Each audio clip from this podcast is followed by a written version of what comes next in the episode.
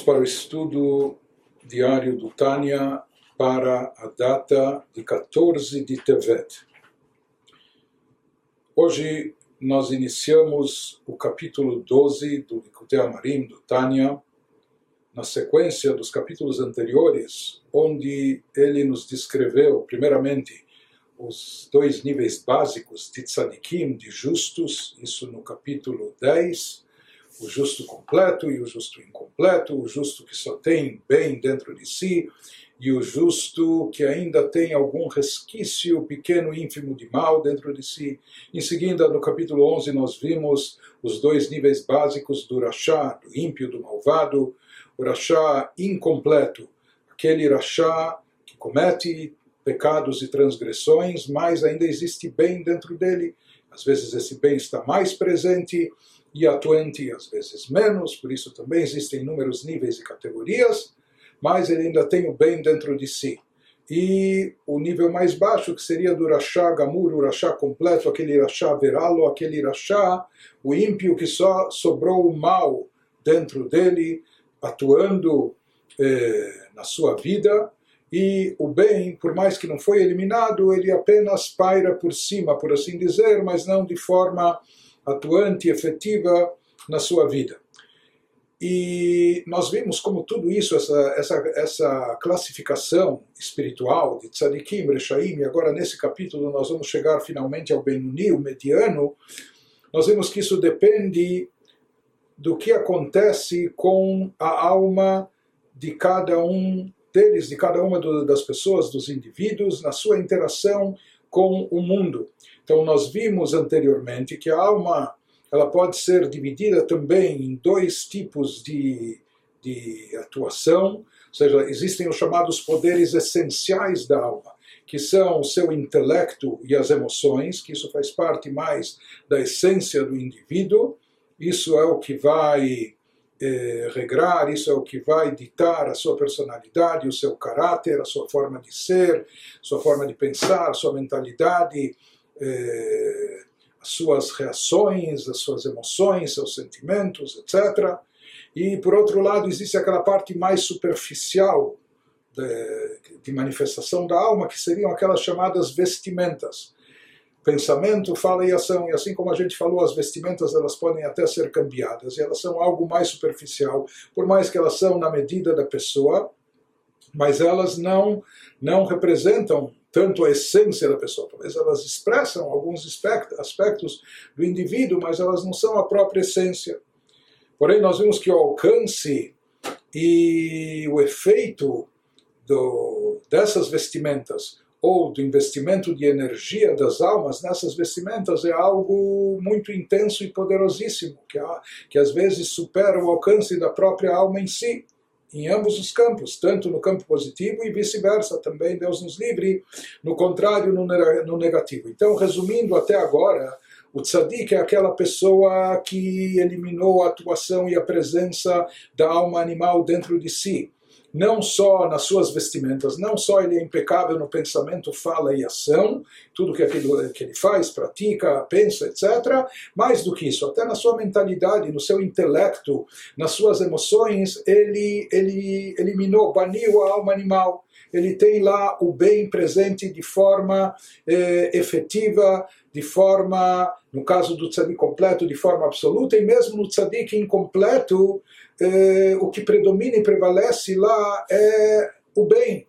Talvez exista algum resíduo, algum resquício residual do mal, mas aquilo está neutralizado, apagado, adormecido, como se não estivesse, não influencia, não impacta ele em nada. Então o tzadik é aquele que conseguiu eh, sobrepujar a sua alma divina sobre a alma animal, banindo a alma animal, a sua atuação de dentro de si, tanto nas chamadas vestimentas da alma, pensamento, fala e ação, como também nos poderes essenciais da alma, que seriam o intelecto e as emoções. Já, já o Urachá, em contrapartida, o Urachá, o ímpio, o malvado, é aquele que o que prepondera nele é a alma animal.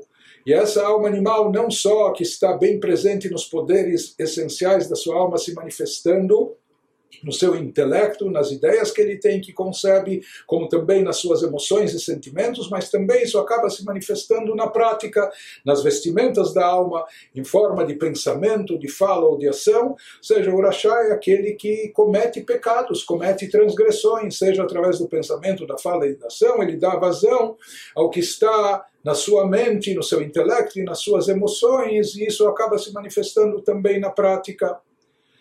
Já o Benoni, o mediano, que nós vamos eh, descrever o seu perfil hoje nesse capítulo 12, o Benoni é aquele que, na prática, ou seja, em relação às vestimentas da sua alma, no pensamento, fala e ação, ele é idêntico ao tzadik.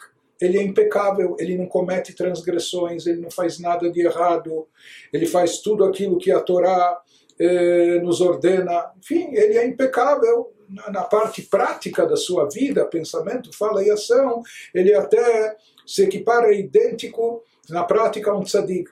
Porém, nos poderes, no que diz respeito aos poderes essenciais da sua alma, ou seja, a sua mente e o seu e o seu coração, os seus sentimentos e emoções, neles ainda não reina de forma absoluta a alma divina, muito pelo contrário, eles ainda estão bem cheios e repletos da influência do impacto da alma animal, ou seja, que na sua, na sua mente ainda existem ideias negativas, ideias oriundas da alma animal, até ideias de, de fundo de teor pecaminoso e nas suas emoções também, nos seus sentimentos. Ele sente eh, ainda nos sentimentos atração e desejo por coisas negativas. Apenas que quando nós vamos ver mais adiante, que quando isso quer se manifestar, quer vir à tona, seja em forma de pensamento, seja em forma de fala, ou muito mais em forma de ação, o Benoni rechaça isso, ele empurra isso e ele recusa essa proposta. Então, o Benoni, sem dúvida alguma, é uma pessoa que desenvolveu e cultivou um autodomínio, um autocontrole muito forte, mas nós vemos também que é uma pessoa que vive em conflito. Por quê? Porque na prática ele está só fazendo o bem, mas no seu interior, aquilo que está ainda vinculado aos poderes essenciais da sua alma, aquilo que está presente na sua mente, no seu sentimento, ele ainda tem o mal de forma muito acentuada lá. Então isso é um, algo meio paradoxal. Nos, poderes essenciais da alma, ele se assemelha muito até ao rachá, ao ímpio, à pessoa ruim, porque ele ainda tem um mal de, presente dentro de si, apesar que, por outro lado, na parte prática, em relação às chamadas vestimentas da alma, pensamento, fala e ação, ele é idêntico ao tzadik, a pessoa justa que só pensa, fala e faz o bem. Então ele nos explica agora no capítulo 12. והבינוני הוא שלעולם אין הרע גובר כל כך לכבוש את העיר קטנה, להתלבש בגוף להחטיאו.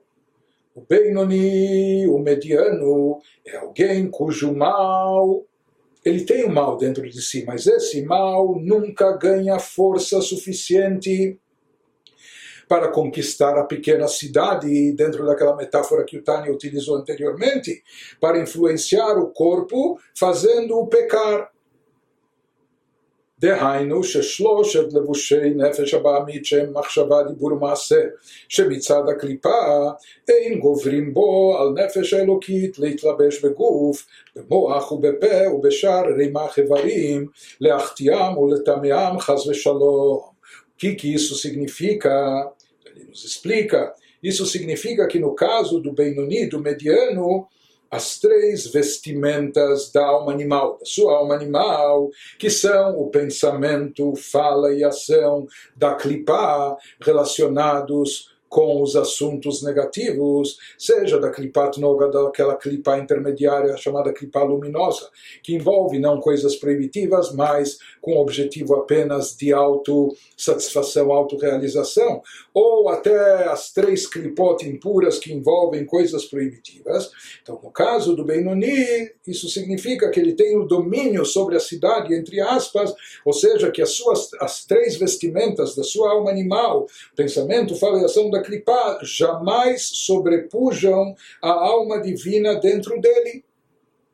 no campo das vestimentas, no campo prático de pensamento, fala e ação, jamais a alma animal sai vitoriosa, jamais ele escorrega nisso, não tem recaídas nem no pensamento, nem na fala, nem na ação, seja, eh, não permitindo dentro dele para se vestirem em seu corpo, ou seja, ele, ele não permite que a influência da alma animal se manifeste em qualquer aspecto da sua vida prática, em qualquer órgão do seu corpo, e não se manifeste, seja no cérebro, ou na boca, ou em outras partes da sua anatomia, que são 248 partes no total, de acordo com a Torá, com a Mishnah, ele não permite que elas se manifestem fazendo-os pecar e se impurificarem seja purificando esses órgãos ou essas faculdades do indivíduo, Deus nos livre.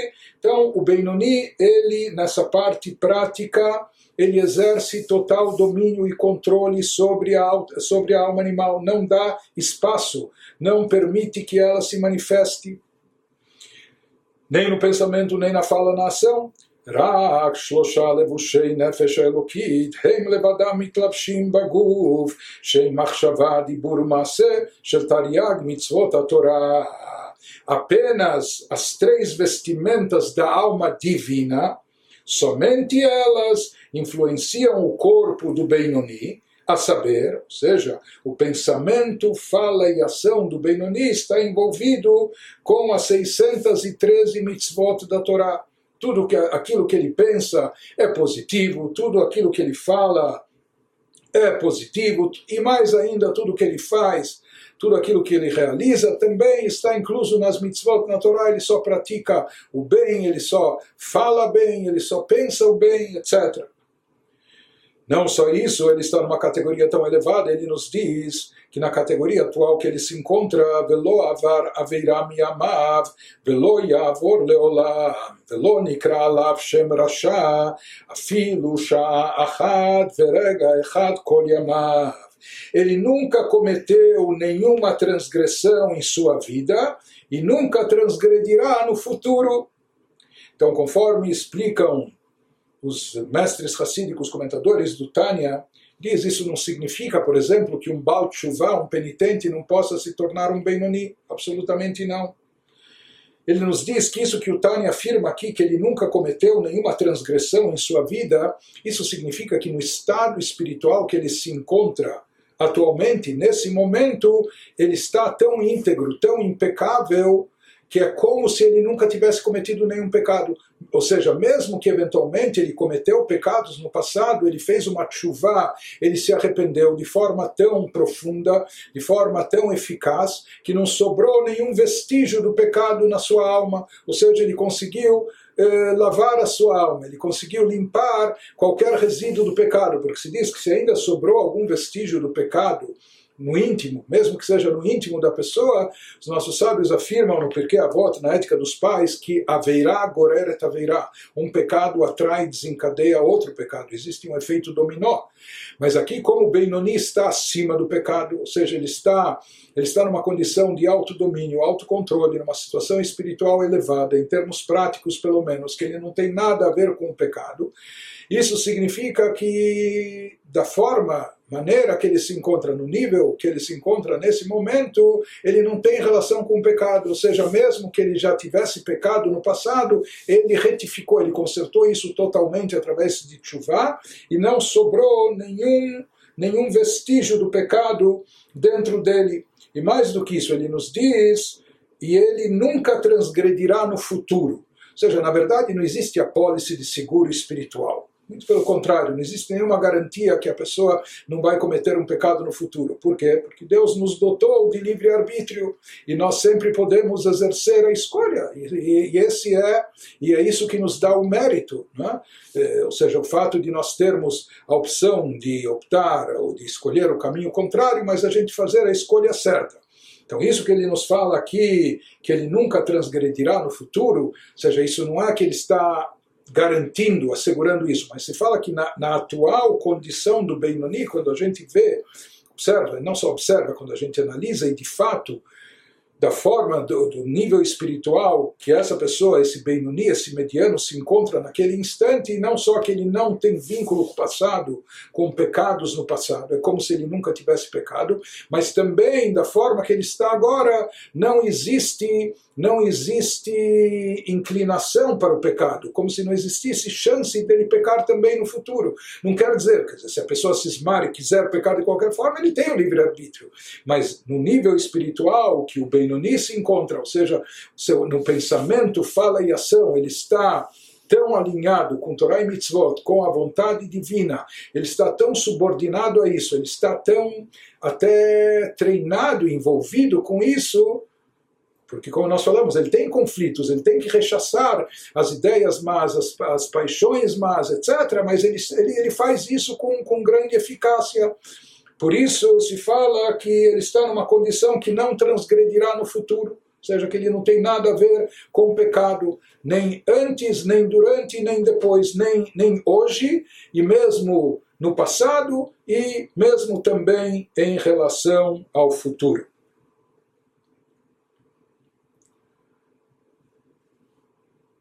E ele nos diz, por isso, inclusive, Velo agora verá miyamav, Velo nikra alav shem rasha, afilu sha'achad, berega echad kol yamav. Por isso, ele nunca será categorizado como rasha, ele nunca será definido espiritualmente como um rachá, porque o rachá pode ser até uma pessoa que comete até um único pecado, mas isso já o torna um rachá. Mas ele diz que ele não é rachá, nem sequer por um instante ou um único segundo em sua vida seja, no, no, no, estágio que ele se encontra, no nível que ele se encontra, ele é um Benoni, ou seja, que ele tem o pensamento, fala e ação perfeitamente alinhados com Torah e Mitzvot, e portanto nada ele tem a ver com o pecado. Ele prossegue e nos diz Porém, toda essa beleza, perfeição espiritual que existe no Benoni se aplica apenas às vestimentas da sua alma. Isso que ele está impecável é apenas, é uma coisa fabulosa, mas é apenas em relação ao pensamento, fala e ação. Porém, nós vamos ver o que acontece com o Benoni em relação aos poderes essenciais da sua alma, o que se encontra ainda na sua mente ou nos seus sentimentos. Isso que ele prossegue nos dizendo: Ahmahut ve'atzmut nefesh האלוקית שהם עשר בחינותיה לא להם לבדן המלוכה והממשלה בעיר קטנה כי אם ביתים מזומנים Contudo, no caso do Benoni, o chamado núcleo profundo da alma divina, que consiste em seus dez poderes, três intelectuais, sete emocionais, não é a única força que dirige e domina a pequena cidade, o corpo da pessoa ou a vida do indivíduo. Nesse aspecto, a alma divina absolutamente não é soberana. Por mais que ela se sobressai e ela, e ela reina, ela que determina o que a pessoa vai pensar, falar e agir, porém, no que está na sua mente, o que está no seu coração, o que está no seu intelecto, o que está nas suas emoções, sobre isso ele não tem domínio, ele não tem controle, a alma divina sua não tem domínio, não tem preponderância, exceto em determinados momentos. A não ser em momentos especiais, que nisso, até em relação aos poderes essenciais, ele vai se assemelhar mais ao tzadik, em determinados momentos, momentos de inspiração, como a gente vai ver, como Beshat Kriyat Shema Utfilah, como durante a leitura do Shema ou durante a reza. E todo mundo que estudou um pouquinho de Allahá, de legislação judaica, sabe que nós temos horários ideais, tanto o horário para a leitura do Shema diária, de manhã e de noite, nós temos horários também para as tefilot, para as orações, e aqui ele nos explica até misticamente falando, o significado mais profundo desses horários. Por que, que esse, esse é o horário eh, ideal para a leitura do Shema? Por que, que esse é o horário para, tefilá, para amidá, para a nossa reza? Então ele nos diz, porque de acordo com a Kabbalah, que acontece nas alturas celestiais espirituais, nesses momentos é algo muito especial. Shehi sha'at mochin de gadlut lemata. וגם למטה היא שעת הכושר לכל אדם, שאז מקשר חב"ד שלו להשם, להעמיק דעתו בגדולת אינסוף ברוך הוא, ולעורר את האהבה כריש ויש בחלל הימני שבליבו, לדבקה בו בקיום התורה ומצוותיה מאהבה. Ele nos diz que esses horários estipulados para a leitura do Shema e para as rezas, então eles são, essa é também uma hora propícia, ele nos diz, esse é um momento de consciência expandida. Isso é um conceito místico, cabalístico, chamado em hebraico de Mochin de Gadlut. Existem momentos que aquele chama de consciência expandida da mente suprema, por assim dizer. Seja, se fala que há momentos de abertura nas esferas celestiais, nas esferas eh, espirituais, momentos que ele chama de consciência expandida. E esses momentos são mais propícios, são hora, representam uma hora de aceitação.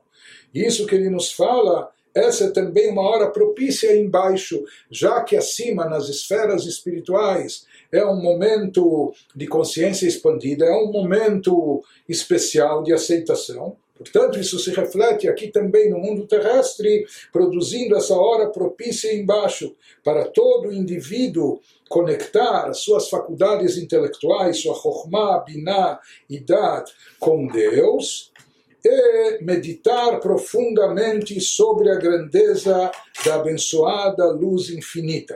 Ou seja, isso torna essa hora, esse momento mais propício para uma meditação, uma meditação contemplativa, meditar profundamente sobre a grandeza de Deus, despertando assim, e como a gente falou, pensamento gera sentimento, através dessa meditação, a pessoa vai acabar despertando assim o fogo abrasador do amor do amor a Deus, do amor divino, na câmara direita do seu coração, que é a matriz da alma divina, para ligar-se a Deus por meio do cumprimento da Torá e seus mandamentos por amor.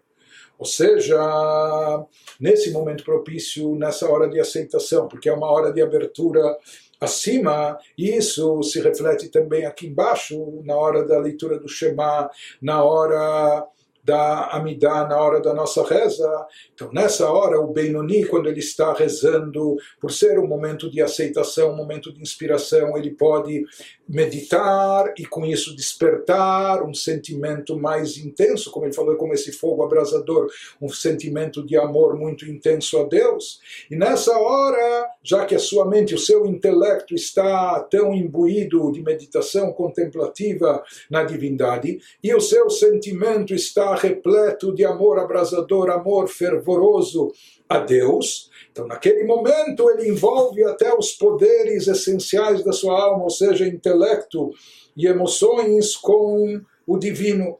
Mas isso, na verdade, acontece porque ele tem uma ajuda de cima, porque esse é um momento especial, é um momento de aceitação lá em cima, e isso acaba se refletindo aqui embaixo. Isso que ele nos diz, שזהו עניין המבואר בקריאת שמע דאורייתא וברכותיה שלפניה ולאחריה שהם מדרבנן הם הכנה לקיום הקריאת שמע כמו שנתבהר במקום אחר. Isso está incluído no, no mandamento bíblico de ler o Shema, como foi esclarecido e nas bênçãos que precedem e sucedem ao Shema estabelecidas pela lei rabínica, que tem finalidade preparar a pessoa para cumprir a leitura do Shema conforme elucidado em outro lugar. Então se diz, na verdade, o que, que acontece na hora que nós recitamos o Shema Israel? O Shema é uma mitzvah da Torá, uma mitzvah de ordem bíblica. Então ele nos diz, existe a meditação por trás do Shema Israel, entenda, interiorize Israel, como Deus, nosso Deus, ele é um e único, ele é a única existência absoluta, etc. Quando a pessoa se aprofunda nisso, então isso primeiramente envolve uma meditação intelectual e depois isso desperta o que vem no versículo seguinte, sentimento. Amarás a Deus, teu Deus, de todo o teu coração, toda a alma, todas as tuas posses, etc. E isso vai acabar depois motivando as ações também, o estudo da Torá, a colocação do Tfilin na mezuzá, conforme segue no Shema.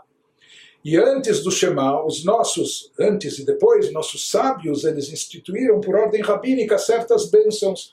E a finalidade dessas bênçãos é descrever como toda a criação está anulada diante de Deus. Mesmo os seres angelicais, mesmo os anjos mais elevados, que na realidade a nossa alma animal é derivada desses anjos, e por isso a gente medita antes da leitura do Shema na anulação dos anjos para neutralizar também o ego da nossa alma animal, mostrando como assim os anjos, que são a fonte e origem da alma animal, estão anulados a Deus. Da mesma maneira, a alma animal também deve se anular diante do Criador. Portanto, nessa hora de aceitação, quando a pessoa aproveita esses momentos e faz aquilo que foi estipulado eh, para se realizar, para se fazer no campo espiritual, ou seja, a leitura do Shema, as bênçãos do Shema, anteriores, posterior, ou a reza da Amidah, etc., a pessoa aproveita esse momento mágico, por assim dizer, esse momento especial, esse momento de Mohin de Gadlut, aquilo que ele chamou, esse momento de consciência expandida acima da mente suprema e que se reflete aqui embaixo como um momento, uma hora de aceitação, um momento de bom grado para nos aproximarmos de Deus, para nos vincularmos a Ele. Então, o que, que acontece nesse momento?